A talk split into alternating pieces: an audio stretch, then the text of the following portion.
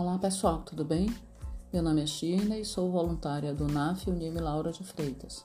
Sejam bem-vindos a mais um episódio de nosso podcast. O tema de hoje é Como é feita a restituição para os declarantes no exterior?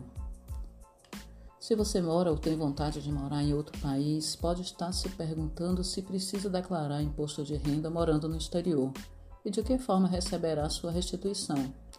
Algumas pessoas ainda perguntam se vão perder o valor caso estejam morando fora. A resposta é não. Porém, são necessários alguns procedimentos para você receber essa restituição.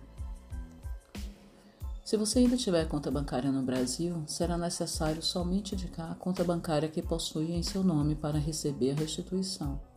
Caso contrário, será um pouquinho mais complicado. Você terá que nomear um procurador no Brasil e para fazer isso terá que fazer uma procuração pública antes de sair do país. Precisa ser alguém de sua confiança para poder receber o valor. Pode ser seus pais, irmãos ou irmãs, avós, amigos, basta ser maior de idade. O procurador que representará você enquanto estiver fora deverá ir até alguma agência do Banco do Brasil indicar uma conta que ele seja o titular, independente de qual banco seja para que seja realizada a restituição. Assim, essa pessoa fará a remessa do valor para sua conta no exterior.